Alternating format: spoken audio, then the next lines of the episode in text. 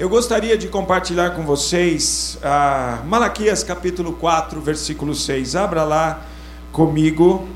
Ah, último livro do Antigo Testamento no arranjo canônico da Bíblia, tanto no arranjo canônico latino que nós usamos, quanto no arranjo canônico também ah, hebraico. Malaquias é um livro que termina o Antigo Testamento. Malaquias é um livro que Deus escreveu para puxar a orelha de Israel, precisamente agora de Judá, porque eles retornam do cativeiro babilônico e eles então começam a se esquecer das suas responsabilidades com o Senhor, e isso reflete-se na sua vida cotidiana. Então, reflete-se na maneira como eles apresentam e oferecem e prestam culto a Deus. Capítulo 1 de Malaquias, Deus puxa a orelha de Judá, dizendo: Olha, a maneira com que vocês estão prestando culto a mim não me agrada. Vocês trazem o, o, o animal com defeito para sacrifício, vocês dizem que vir para o culto é uma canseira e um enfado e aí o Senhor diz no versículo 10: Eu não tenho prazer em vocês por causa disso.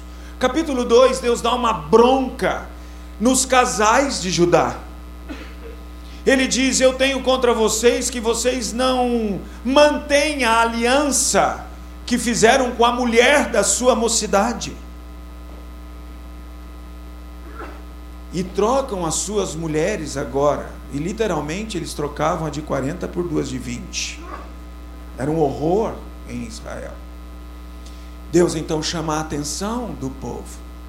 No capítulo 3, ele chama a atenção de nós, os líderes do povo. Vocês não olham mais para o meu povo como pastores, vocês não olham mais para o meu povo como líderes que eu levantei entre o meu povo para cuidar do meu povo como ovelhas. E no capítulo 4, o Senhor então agora vai mostrar para nós que Ele também tem uma boa intenção eterna para as nossas famílias. E o livro termina assim, versículos 5 e 6. Vejam, eu enviarei a vocês o profeta Elias, antes do grande e temível dia do Senhor. E ele fará com que os corações dos pais se voltem para os seus filhos, e o coração dos filhos para seus pais. Do contrário, eu viria e castigarei a terra com maldição. Deus tem um propósito. Um propósito para que pais e filhos se convertam um ao outro.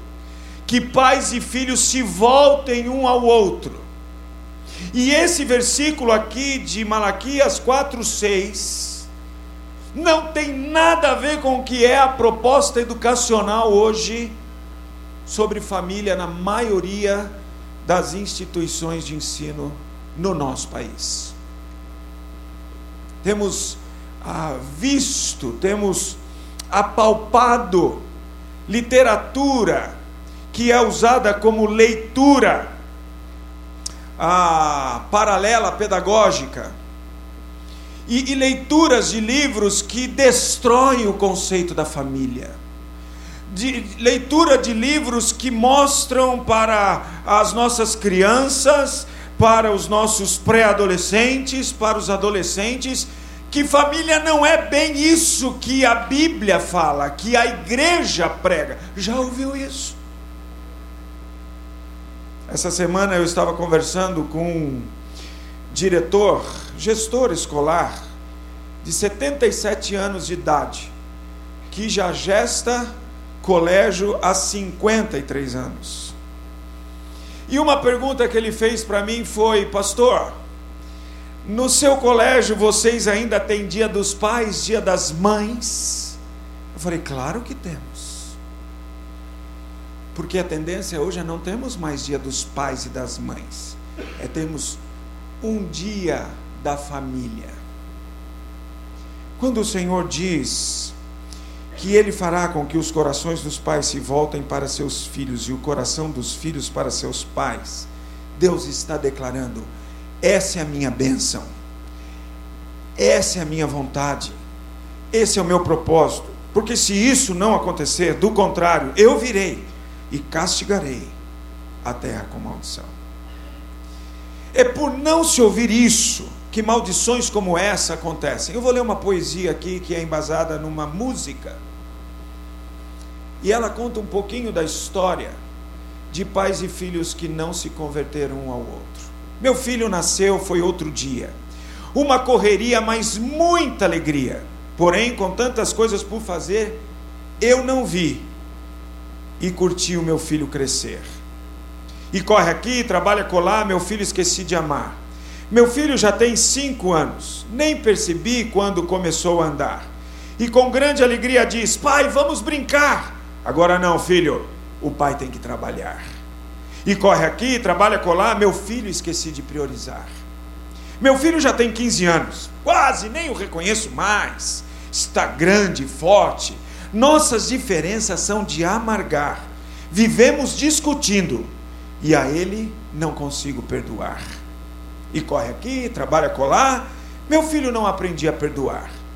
Meu filho voltou da faculdade outro dia nem o reconheço mais. Jovem, barba no rosto. Pai, me empresta seu carro. Filho, vamos conversar. Pai, agora não dá. A galera da faculdade está a me esperar. Correndo aqui, estudando a colar. Com meu filho nem sei mais como conversar. Já me aposentei faz alguns anos. Meu filho mora perto daqui. Faz tempo que não o vejo. Filho, vamos conversar? Pai, agora não dá. O serviço está a me esperar. Quem sabe em outra hora poderemos conversar. E corre aqui, trabalha colar, meu filho, esqueci de amar. E ao devolver o telefone na bolsa, algo me ocorreu. Para ser igual a mim, o meu filho cresceu. Que maldição! Que maldição.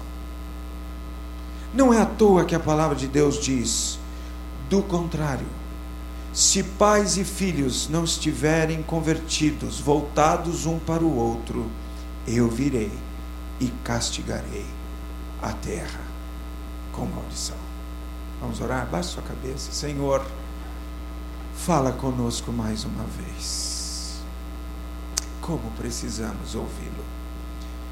Mas é certo, Senhor, que só vamos entender a tua palavra viva e eficaz. Se o teu espírito iluminar as nossas mentes, Espírito Santo de Deus, ilumina o nosso pensamento, o nosso raciocínio, para que compreendamos a tua palavra como convém e de forma que o Senhor seja plenamente agradado na beleza da tua sabedoria. Mas também reconhecemos, Senhor, que não somos capazes de aplicar a tua palavra como convém. Se o teu espírito não orientar as nossas almas, não dirigir os nossos corações, não tomar o nosso espírito, então rogamos em nome de Jesus que o teu espírito nos guie nesse momento. Senhor, eu me coloco nas tuas mãos, não permita que nada em mim, nenhuma história, nenhuma ilustração, nenhuma palavra, nenhum gesto atrapalhe, macule, desvie a plena exposição da tua palavra. Nós queremos ouvir a tua voz. Fala comigo, Senhor. Fala com a tua igreja. Edifica-nos, Senhor, com a tua palavra. Precisamos de ti. Nós oramos, Pai querido, em nome do Senhor Jesus. Amém e amém. O que fazer? O que fazer para que o meu coração se volte para o coração dos meus filhos? O que fazer para que o coração dos meus filhos se voltem ao meu coração, ao coração de Denise? Temos dois filhos, Débora, 21 anos, aliás, vai se casar em março. Já estamos sofrendo com isso. Você já passou por isso, mas é minha primeira experiência. Quatro, cinco. Eu, eu, eu só tenho dois, não é? Mas a Débora vai se casar, 21 anos, e Daniel está com 17 anos, terminando o terceiro médio ali no colégio, e também vai estudar no exterior ano que vem. Vai para a Hungria fazer o PV na Hungria e quer ser, está falando em ser aí teólogo ligado a artes. Mas nós, ah, graças a Deus, temos vivido uma vida de bênção diante do Senhor, porque desde que eles nasceram nós aprendemos que precisávamos cumprir a palavra de Deus em Malaquias 4:6. É verdade que algumas vezes eu colaboro para que isso não aconteça. É verdade que Denise muitas vezes colabora para que isso não aconteça.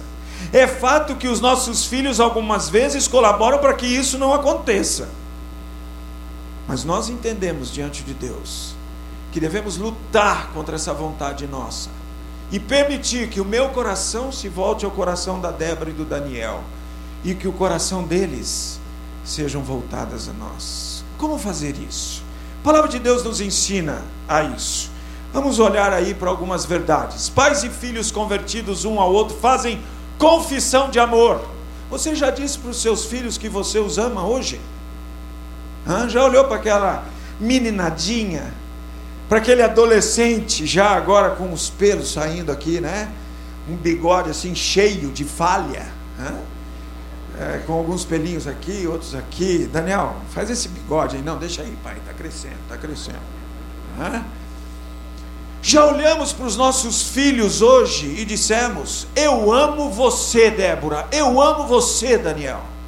A gente já falou tanta coisa para os meninos hoje, não é verdade? Corre! Se troca logo, ó, tá chegando o horário para ir para a igreja.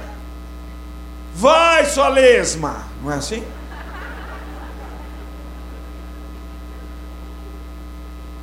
E nos esquecemos de dizer: Eu amo você. Existe uma história nos Estados Unidos de uma menina que foi achada morta num gueto de Nova York. E ali então os, os, policiais, não é, tentando descobrir quem era, acharam um bilhete no casaco dessa moça. E esse bilhete dizia assim: Pai, obrigado por nada. Sabe, pai, eu queria que você soubesse que o seu dinheiro me deu coisas que pareciam ser bom. Na minha infância, o senhor me mandou para a Flórida curtir os parques da Disney. Na minha adolescência, o seu dinheiro me pagou para ir para a Europa, para conhecer ali os países europeus. Mas, pai, eu nunca ouvi de você. Eu amo você, minha filha. E, pai, com o seu dinheiro agora, eu estou comprando muita droga. Eu vou tomar muita droga para ver se eu dou um fim nessa ansiedade que eu tenho de ouvir dos seus lábios: Eu amo você.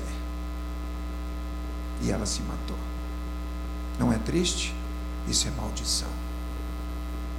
Por outro lado, quando fazemos confissão de amor, como a palavra de Deus ensina, abre aí a sua Bíblia em Lucas capítulo 3. O Senhor fez a Jesus.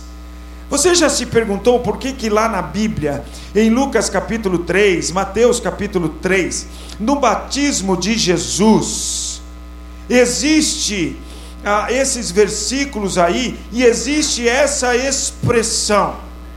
Quando todo o povo estava sendo batizado também, Jesus o foi e enquanto ele estava orando, o céu se abriu, e o Espírito Santo desceu sobre ele em forma corpórea como pomba, e então veio do céu uma voz: Tu és o meu filho amado, em ti me agrado.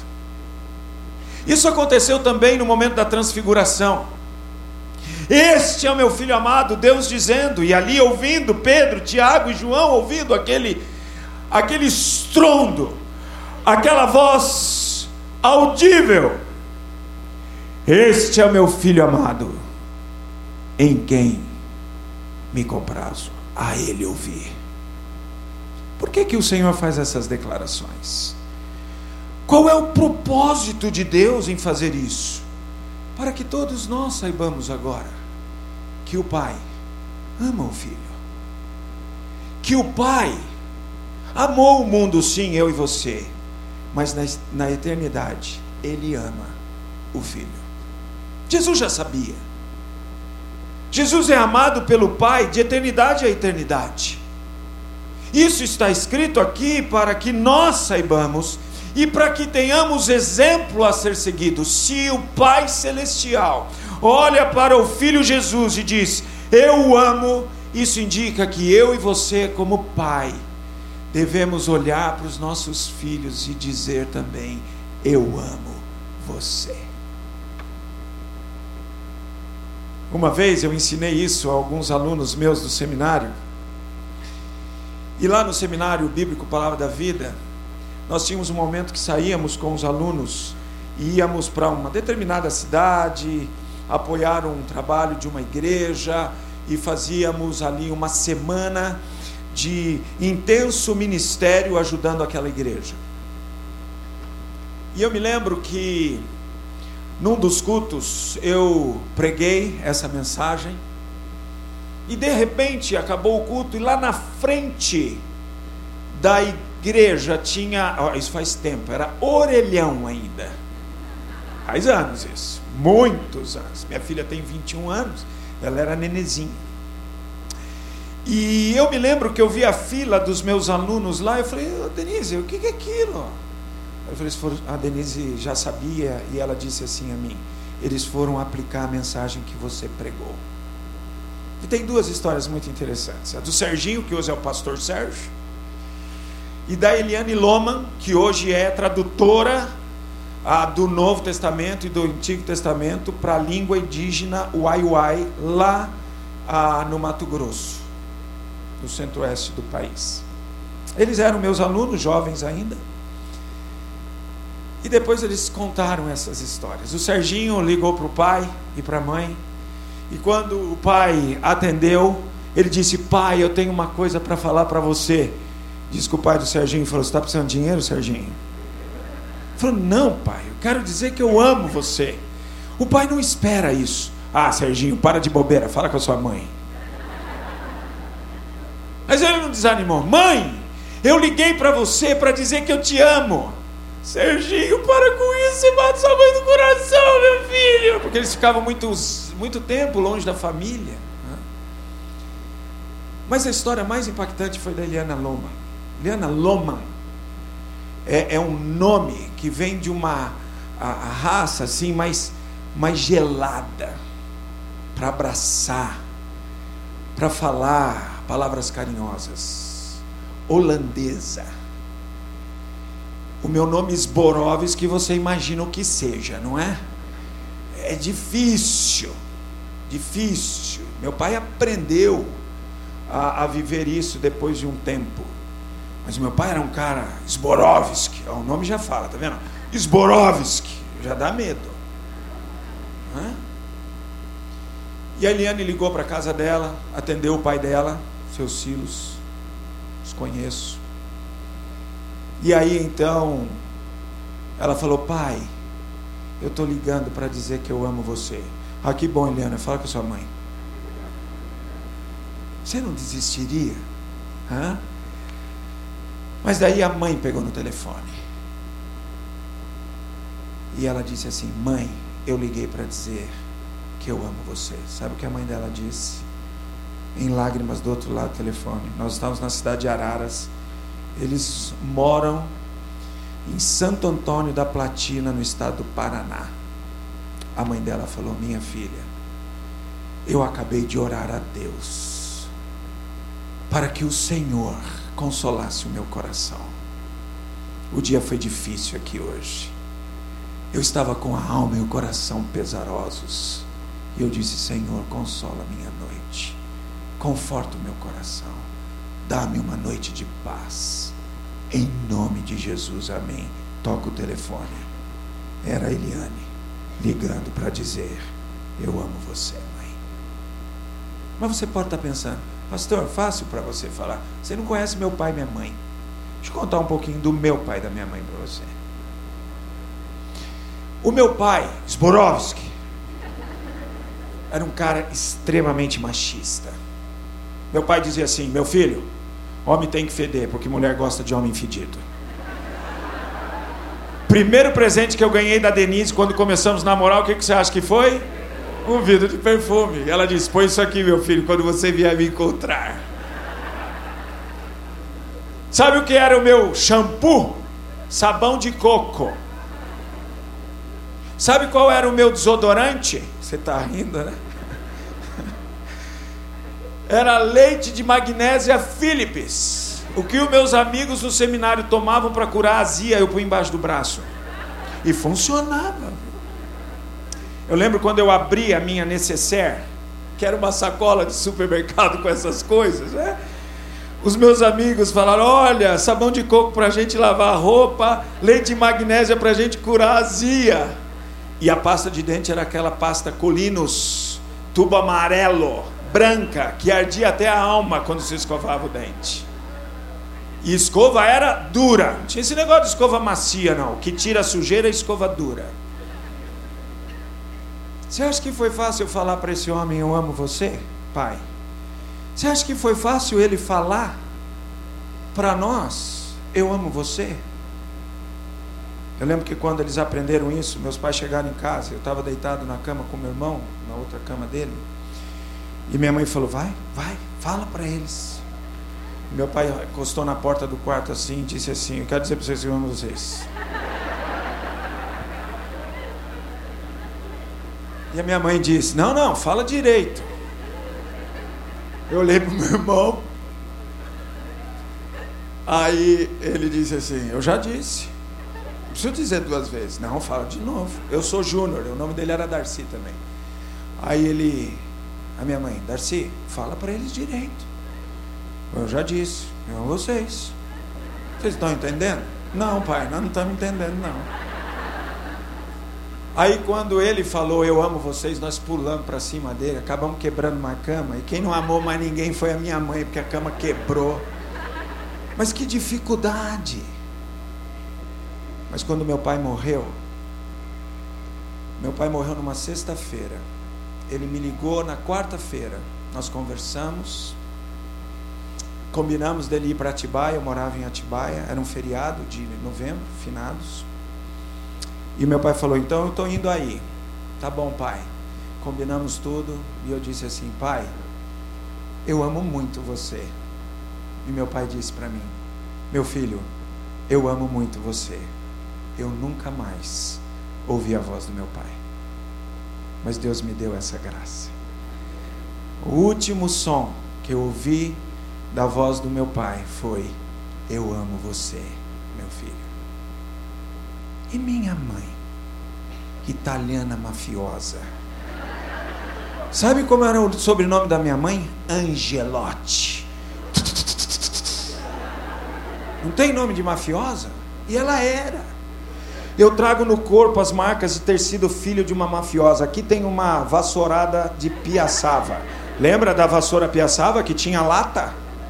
Aqui eu tenho uma cadeirada, aqui uma garfada e aqui uma copada. Uma vez eu preguei essa mensagem, estava lá na frente, tinha um menino pré-adolescente falou: Deixa eu ver, deixa eu ver. Ele não acreditava, tinha que mostrar. Então, se alguém tiver dúvida, depois vem pôr a mão nas marcas aqui. Eu trago no corpo as marcas de ser filho de uma mafiosa. Terrível. Meu pai era caminhoneiro, tinha um quintal enorme na casa, cheio de caixa de peça de caminhão que não servia para nada, mas ele guardava. Não, deixa aí, uma hora nós vamos usar. E a minha mãe queria que limpasse tudo, tirasse as caixas, aquelas caixonas de madeira pesado, encerasse. O, o, o quintal era daquele ladrilhozinho vermelho quebrado. Eu ainda descubro o engenheiro que inventou aquilo, né? E eu tinha que encerar aquilo. Agora, gente, a minha família não era família de bacana. Então a gente passava a cera com pano, cera dominó, vermelhinha, não é? De joelho, punha dois, dois paninhos aqui no joelho e pá, o quintal deles era metade aqui, ó, do nosso salão. Enorme. Porque tinha o um caminhão que entrava, as caixas e tal. E eu tinha que encerar. E enceradeira era para bacana. Sabe o que a gente tinha? Escovão. E sabe como a minha mãe queria que passava? Com palha de aço. Depois, depois que passava a palha de aço, tirava a cera excedente, você passava agora o escovão normal, que ele tinha aquela escova, e depois tinha que pôr uma flanela e dar lustro. E eu, eu sou de Sorocaba, 40 graus centígrados. E aí, quando a minha mãe não estava olhando, eu passava o dedo assim, ó, com a cera nas caixas. Mas não tem que tirar a caixa do lugar, não vai ver. Não vai ver. Aí ela vinha inspecionar. Aquela mulher era onisciente. Ela era onipresente. Porque ela chegava no quintal, o primeiro lugar que ela ia, e levantava a caixa. Aí ela falava assim: Juninho. O meu irmão falava assim: dançou. Ele era cinco, mais, cinco anos mais novo, protegido da família, caçulinha, né? E a minha mãe falava assim: Eu quero que você. Eu até achei que isso era bíblico, viu? Por muitos anos. Só aprendi no seminário que não estava na Bíblia, que ela falava para mim. Ela falava assim: Ó, eu quero que você saiba que vagabundo trabalha dobrado. Eu achei que era Provérbios isso. que eu ouvi tantas vezes isso, eu achei que era Provérbios. Você acha que ela fazia eu encerar só embaixo da caixa? Fazia eu encerar tudo de. Mãe, mãe, shh. E aí de mim, ó, lembra da vassourada, da cadeirada? Ela fazia, shh. A gente abaixava a cabeça. Tudo. Você vai encerar tudo de novo. Mãe, mãe, não precisa. Tudo de novo. Para você aprender a não mentir. E eu tinha que encerar tudo de novo. Eu ia até às 11 horas da noite, com meu irmão na janela. Aí, mente pra mamãe. Você acha que foi fácil falar para essa mulher que eu a amo? Hum? Olhar para ela, ô mafiosa. Eu amo você. Eu falo isso com autorização dela, tá bom? Ela deu, ela já está no céu há algum tempo, meu pai também, mas eles me deram autorização ainda em vida aqui para eu contar tudo isso e chamá-la de mafiosa. Se ela tivesse aqui, ela ia dar a gargalhada dela. Ela tinha uma bengala ultimamente que eu contava isso lá na igreja batista de Vila Mariana, a meninada tinha medo da bengala dela, porque eu falava, cuidado com a bengala da dona Lourdes. Né? Então, gente, não foi simples, mas eu tive que aprender a confessar amor para minha mãe. Como o Senhor Jesus em João 14, 31 diz: Eu amo o Pai. Sabe qual foram as últimas palavras que eu troquei com a minha mãe? Minha mãe teve AVC, eu já estava aqui em São Paulo. E ela foi para o Hospital São Paulo. E ali eu fiquei com ela enquanto ela estava tendo o AVC. Os médicos não conseguiam retroagir. Eles disseram: Olha, a coisa está gravíssima. Se preparem. E eu falei: Posso vê-la só rapidamente? Pode, vem aqui. Enquanto ela ainda estava ali, no restinho de consciência dela, eu disse: Mãe, eu amo você, saiba disso. E ela não falava mais ela não tinha mais condições de fala por causa do AVC, mas ela pegou na minha mão ainda o braço que funcionava e fazia assim com a minha mão, dizendo: Eu também amo você, meu filho. Minha mãe ainda viveu por 90 dias no hospital, mas ela não sabia mais quem éramos nós, quem eram os netos. Mas os últimos momentos em que minha mãe ainda teve consciência, eu também terminei a vida com ela, dizendo: Eu amo você. Já disse para os seus filhos hoje: Eu amo você. Meus filhos, você já disse aos seus pais, jovens, filhos aqui: Eu amo você, pai. Eu amo você, mãe. Isso é muito bom, porque isso é bênção de Deus. Segundo princípio que nós temos que aprender é que filhos convertidos a a, a pais e filhos convertidos um aos outros, priorizam os filhos e os pais as demais áreas da vida. Deuteronômio 6, 4 a 7 diz: Ensina Israel, os teus filhos, a amarem o Senhor sobre todas as coisas. E aí a sequência do texto é: andando com eles, parado com eles, deitado com eles, ao saírem, ao entrarem, Ensinem persistentemente os seus filhos a amarem ao Senhor. Provérbios 4, Salomão conta-nos: eu, quando era filho, pequeno, na presença do meu pai, na presença da minha mãe, ele me ensinava as palavras da sabedoria. Timóteo tem uma fé anipócrita. É a palavra. Sem fingimento, traduzido no português, é não hipócrita. Uma fé honesta, sincera, porque a sua mãe e a sua avó ensinavam Timóteo a palavra de Deus, a amarem ao Senhor. Isso é prioridade. Isso é prioridade. Não podemos entregar nossos filhos a pessoas que não ensinarão os nossos filhos a amarem ao Senhor. E com isso também amarem a palavra do Senhor e amarem os princípios do Senhor. Tomem cuidado, muito cuidado. A nossa vida com os nossos filhos é muito curta. Ontem eu conversei com a esposa do Márcio, que está aqui com a Fabiola. Eles têm uma menininha linda chamada Laís, uma coisa fofa. Estávamos conversando sobre o casamento da minha filha. E a Fabiola falou: É, o pessoal fala que passa rápido. Eu falei: Fabiola, eu não acreditava também, principalmente por causa daquelas noites mal dormidas. Eu falava: Tomara que passe rápido mesmo, que eu não estou conseguindo dormir quando são criança, nenê, não é? Mas como passa rápido? Minha filha pôs o vestido de noiva lá na loja. E a primeira imagem que veio na minha cabeça quando eu a vi de noiva foi o dia que eu a ensinei a andar de bicicleta sem a rodinha. Não sei por que veio essa imagem na minha cabeça.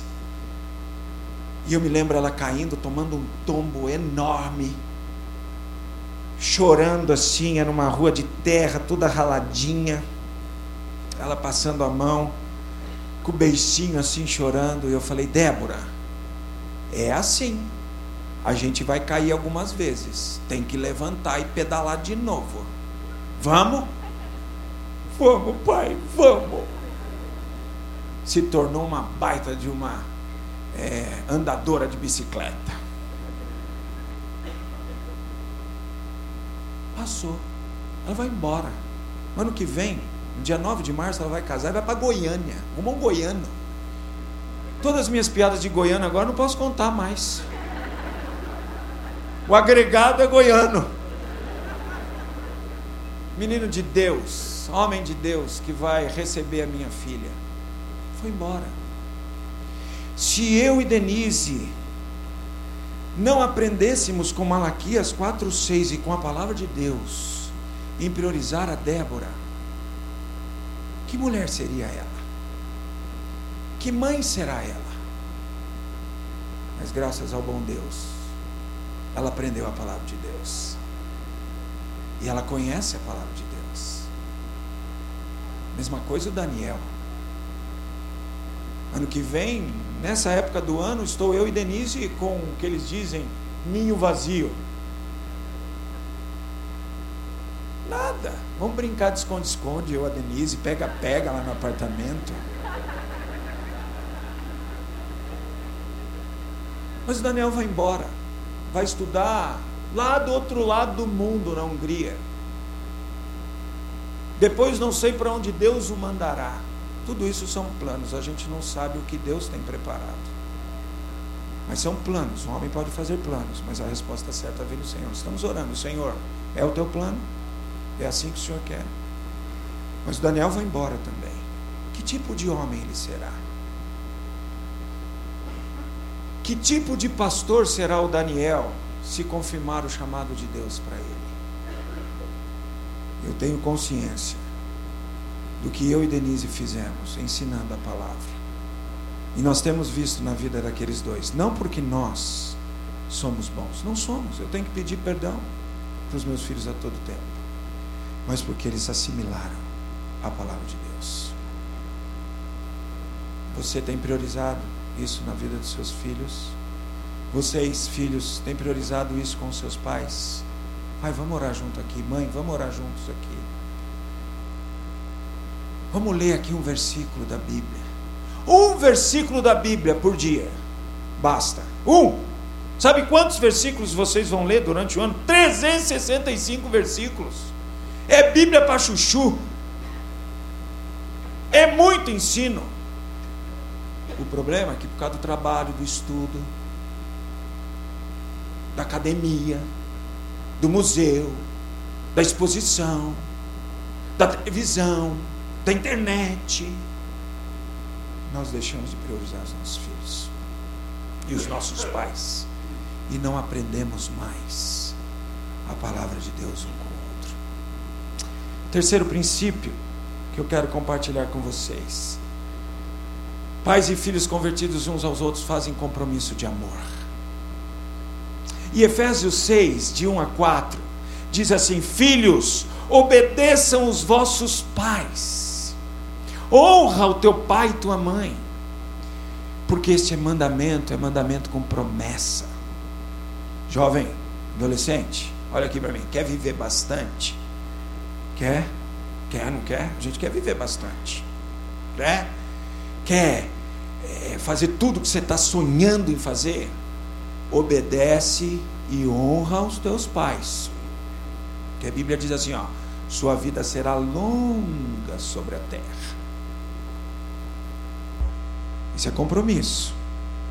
Tem que obedecer. Ai, pastor, mas é difícil obedecer, meu. Complicado. O senhor não conhece meus pais. Lembra dos meus. Lembra da mafiosa de agonia. Sempre que você tiver dificuldade de obedecer e honrar seu pai, lembra da mafiosa que eu tive. Lembra do machista da minha casa. Mas eu aprendi a obedecê-los e honrá-los. E foi grande bênção para a minha vida, para a vida do meu irmão que é pastor em Ribeirão Preto. Nós aprendemos a obedecer e honrar nossos pais. Uma vez a minha mãe me deu uma ordem. Eu ralei com ela. Não, não vai soltar pipa. E saí. Peguei a pipa e comecei a soltar. Comecei a soltar a pipa. Saí correndo soltando a pipa. Não vi, tinha um caminhão de bebida vindo. E eu soltando. O caminhão parou. O motorista parou. E eu vim correndo, vim correndo. E eu atropelei o caminhão. E eu cheguei em casa todo arrebentado, todo estourado assim. E a minha mãe, o que que aconteceu? Atropelei um caminhão, mãe. E ela disse assim para mim, sabe as palavras, também achei que isso estava na Bíblia. Eu não te disse? Eu não te disse? Obedece, moleque. As duras penas eu comecei a aprender que vale mais a pena obedecer e honrar aos pais. E pais, eduquem seus filhos na disciplina e a demonstração do Senhor. Cuidado com o que você ouve sobre disciplina por aí. Cuidado. A palavra de Deus tem todos os princípios que eu e você precisamos para disciplinar os nossos filhos. Nossos filhos são disciplinados, segundo a Bíblia, desde os oito meses de idade. O pessoal agora olha para os nossos filhos e diz: Que sorte que vocês têm dos filhos que têm. Que sorte, gente, só nós sabemos. Quanto foi difícil. Dona Denise disciplinava a Débora, Débora cruzava o bracinho dela assim, não doeu nada, viu? A vara na Bíblia só serve para uma coisa: chamar a atenção da alma da criança. E eu ensino a Igreja Batista de Vila Mariana: três varadinhas só. Eu aprendi de cor. Deus é amor. Basta. Acabou. Está resolvido.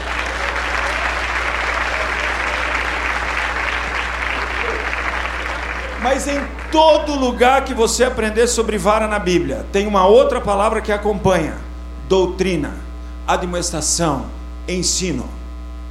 É crueldade quando eu uso a vara e não ensino.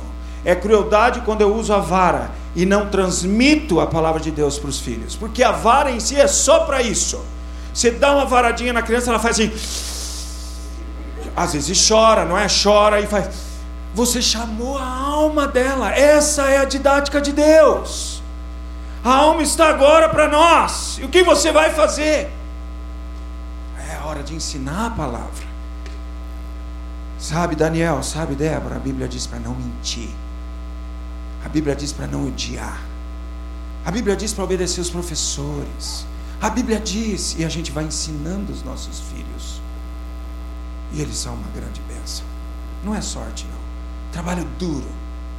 na disciplina e a demonstração dos nossos filhos. Eu quero acabar com o último. Pais e filhos convertidos um ao outro ofertam perdão sério. Eu disse, eu e Donice, muitas vezes não colaboramos com esse processo. Os nossos filhos também não. Quantas vezes eu não tenho que pedir perdão ao Daniel e à Débora? Quantas vezes eu não tenho que dizer a eles: Você pode me perdoar? Pequei contra você. Uma vez, a Débora é dramaturga, minha filha. Terrível, dramaturga. Cheia de fazer teatro na igreja. E o Daniel puxou também, agora é um dramaturgo. E um dia eu fui levar a Débora na escola, ela era pequenininha, fui deixar ela na escola. Ai, pai, pai, não me tira do carro. Estou com uma dor na perna enorme, pai. Não posso ir para a escola hoje. Falei, Débora, você vai para a escola. Tirei ela do, do cadeirão, pus ela no chão, a perninha dela fez assim. Ela falou: Não, pai, está doendo muito. Então eu vou levar você para o hospital. Pode levar. Quando ela falou pode levar, eu falei: É sério. Botei ela no cadeirão, saí correndo para o hospital. Cheguei no hospital, dei a felicidade do pediatra de plantão, seu pediatra dela. Falei, doutor Antônio, está aqui a Débora, ela está falando. Peraí, vamos ver o que é. Aí faz exame aqui, leva para exame ali, dá remedinho, dá, dá uma hora e meia no hospital. Eu era professor de hebraico do seminário. Meus alunos da aula de hebraico estavam cortando o pulso porque não tinha aula de hebraico naquele dia. O, o professor não vai chegar para dar hebraico. Os meus alunos lá desesperados pela minha ausência, e eu aqui desesperado, eu ligava para a secretária do seminário, e ela dizia: corre, que eles estão cortando o pulso aqui. Ela dizia: pode atender a Débora, está todo mundo orando feliz aqui por você. Uma hora e meia. Doutor Antônio chama a gente de volta e diz: Darcy, vocês moram num lugar fantástico. A gente morava lá na Palavra da Vida. E eles disseram assim: A Débora ontem provavelmente andou muito de bicicleta, subiu em árvore, foi para a piscina, foi tudo isso, doutor. Então, para você entender de uma forma bem objetiva, isso é dor de crescimento. Nós demos um remedinho, tá tudo bem. Ela ali, do meu lado ouvindo. Já tinha passado a dor, ótimo dor de crescimento miserável. Meus alunos se matando lá, e eu pus ela no carro. Liguei o carro, comecei a andar, e ela disse assim: Pai, me leva para a escola. Ah, eu fiquei transtornado. Comecei a gritar com a Débora: Que me leva para a escola, menina? Você pensa que eu sou trouxa? Pensa que eu sou bobo, bobo da corte aqui? E comecei a ralhar com ela, ralhar com ela. Ela estava no banco de trás, ela só deu um toquinho assim no meu ombro e disse: Pai, por que, que você está gritando comigo? Aí o Espírito Santo falou assim: Aí antamanca. Eu parei o carro, saí do banco, fui lá no banco de trás, peguei no rostinho dela e disse assim: Débora, você me perdoa? E ela pegou no meu rosto assim e fez assim: Pai, eu te perdoo. Agora você me leva para a escola. Com Daniel, puxões de cabelo. E ele, por que você puxou meu cabelo, pai? Porque eles aprenderam que a disciplina é com a vara, com o ensino, lá no banheiro de casa. Tive que pedir perdão para o meu filho também. Olha, se a gente pratica isso, eu não tenho dúvida que a história que vocês ouvirão é essa aqui. E terão na vida de vocês é essa aqui. Meu filho nasceu outro dia. Uma correria, mas muita alegria. Porém, com tantas coisas por fazer, eu percebi e curti meu filho crescer. E corre aqui, trabalha colar, meu filho jamais deixei de amar. Meu filho já tem cinco anos. Estava lá quando começou a engatear e a andar. E com grande alegria diz: Pai, vamos brincar. Para já, filho, traga a bola. Eu lhe ensino a chutar. E corre aqui, trabalha colar, meu filho jamais deixei de priorizar. Meu filho já tem 15 anos. Quase nem o reconheço mais. Está grande, forte, adolescente. Às vezes as nossas diferenças confundem a gente, mas jamais deixei de ser um pai e uma mãe presente. e corre aqui, trabalha colar, meu filho jamais deixei de perdoar. Meu filho voltou da faculdade outro dia, nem o reconheço mais. Jovem, barba no rosto. Pai, me empresta seu carro. Filho, vamos conversar.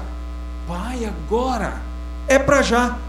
E a galera da faculdade? Ih, eles podem me esperar. Correndo aqui, estudando a colar, eu e meu filho aprendemos a nos amar. Já me aposentei faz muitos anos. Meu filho mora perto daqui. A todo tempo vejo. Filho, vamos conversar? Pai, agora não dá.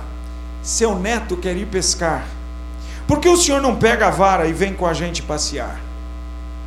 E corre aqui, trabalha colar. Meu filho e meu neto sabem se amar. E ao pegar na vara e no anzol, algo me ocorreu para ser igual a mim o meu filho cresceu. Que Deus abençoe vocês.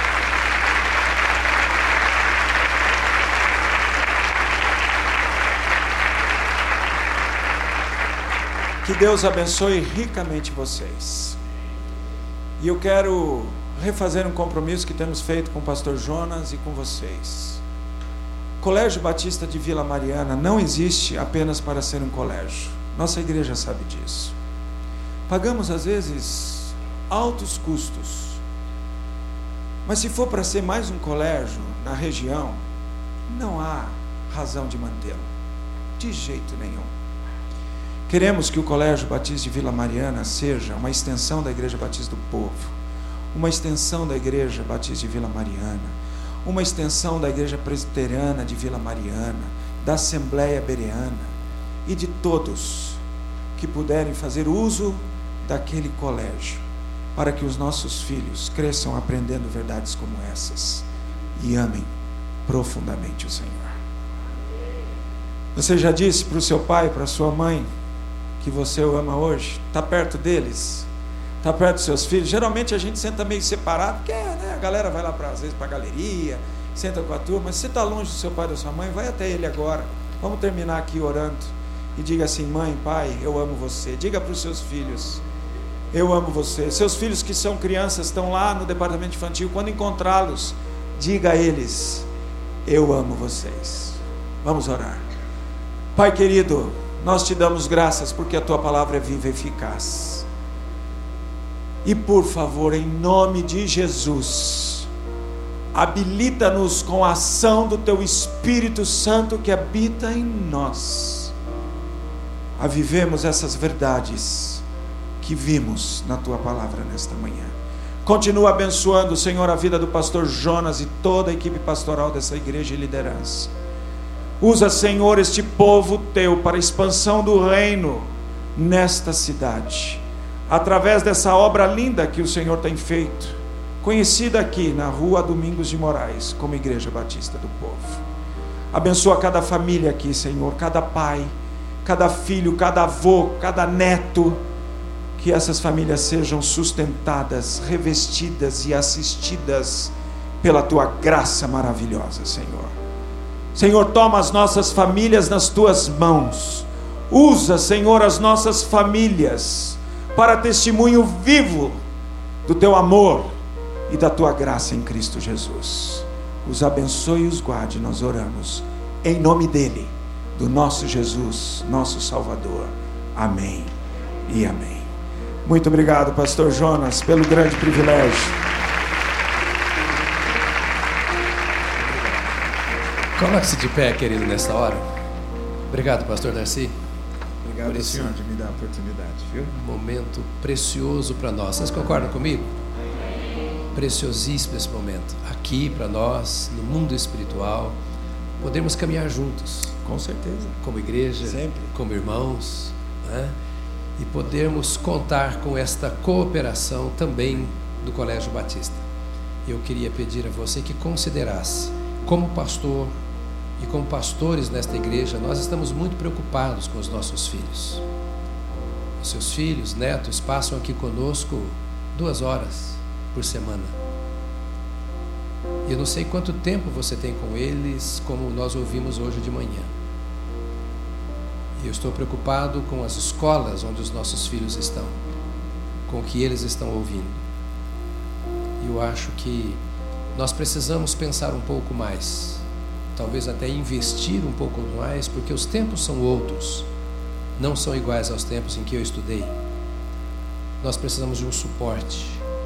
Eu acho que igreja e escola são os maiores suportes que uma família pode ter, para o bem ou para o mal. E eu agradeço a você pelo colégio, a fundação e pela oportunidade que você pode dar ao pessoal aqui de escolher. Quem mora na região, ou vai longe um pouquinho, pega carona. Quem sabe, eu não ganho um centavo em termos de dinheiro, mas eu ganho muita saúde quando eu posso imaginar que os seus filhos estarão num colégio como o Colégio Batista. É para mim e é para a igreja. Porque os filhos vão ouvir lá o que ouvem aqui no infantil. Os pais, quando estiverem lá, vão ouvir também o que ouvem aqui como igreja. Também espero que o que nós ouvimos hoje não seja apenas um conselho, como muitos conselhos são recebidos. Eu queria que esta igreja recebesse a palavra desta manhã como uma ordem do Senhor nosso Deus para o nosso coração. Antes de sermos gente da igreja, nós somos povo de Deus. Quero fazer essa diferença. Aquele compromisso que cada indivíduo, cada casal, cada família tem com a cabeça da igreja, que é Jesus Cristo. E nós precisamos nos apaixonar por aquilo que Deus quer de nós. Nós falamos que Ele é o caminho, a verdade e a vida. Andemos nesse caminho, andemos nessa verdade, andemos porque vamos receber essa vida do Senhor. Eu queria que você desse a mão a quem está ao seu lado. Minha irmã, muito obrigado por acompanhar o seu esposo aqui nesta manhã conosco. Prazer grande receber vocês aqui. Viu? Eu prometo pagar todos os almoços que eu já comi lá. Faz uma pergunta para quem está do seu lado. Você já falou para o seu pai que você o ama hoje? Já falou para sua mãe, se está viva, que você ama hoje? Já falou com seu filho que você ama hoje? Esta manhã, tão tranquila, nem parece manhã de votação nessa época, tão tranquila na presença de Deus. É o Senhor derramando o seu amor por nós e dizendo assim: Eu tenho o que você precisa para você viver o que eu quero que você viva. Amém. Todo este amor, por mais duro que seja o coração dos nossos pais ou dos nossos filhos, nós temos o coração de Deus, o nosso Pai. Ele habita em nós pelo seu Espírito. E é com esse coração que nós vamos andando, crescendo. É de glória em glória. E hoje foi uma glória. Uma glória. Concorda comigo? Então, quem sabe vamos ter novas atitudes hoje. Tá certo? a gente diz assim: nossa teologia tem que ser prática. O evangelho que nós pregamos precisa ser prático, nós precisamos viver. E a oportunidade de viver é assim: eu ouvi isso hoje, eu vou viver isso hoje. É um primeiro dia de semana que norteia a nossa caminhada e que Deus dirija o seu caminho esta semana à luz daquilo que você ouviu, independentemente do que aconteceu ou vai acontecer. Concorda comigo? Vamos orar agora? Nosso Pai, nós te bendizemos por esta manhã. Nós nos sentimos em teus braços. Nos sentimos abrigados em ti, no conselho da tua palavra, que é ordem para nós. Obrigado pela vida do teu servo, pastor Darcy. Pelos colegas, membros da sua equipe que nos pastoreiam neste dia com a tua palavra. Obrigado por sermos o mesmo reino, o mesmo povo, herdeiros do Senhor.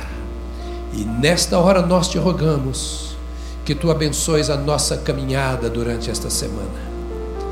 Nos rendemos aos teus pés.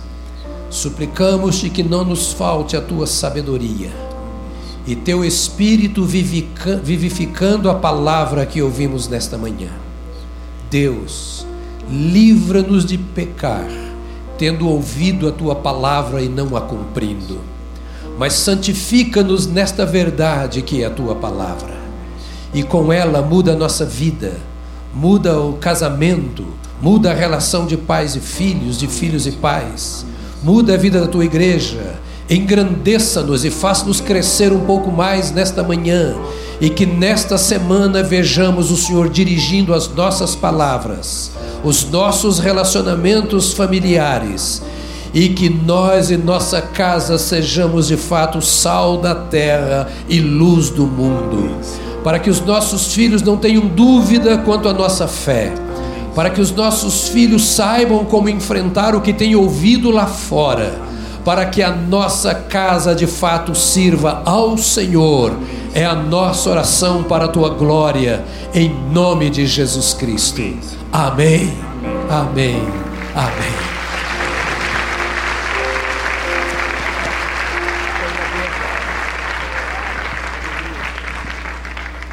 Deus te abençoe, querido. Bom apetite. Só almoce depois que votar para você não errar.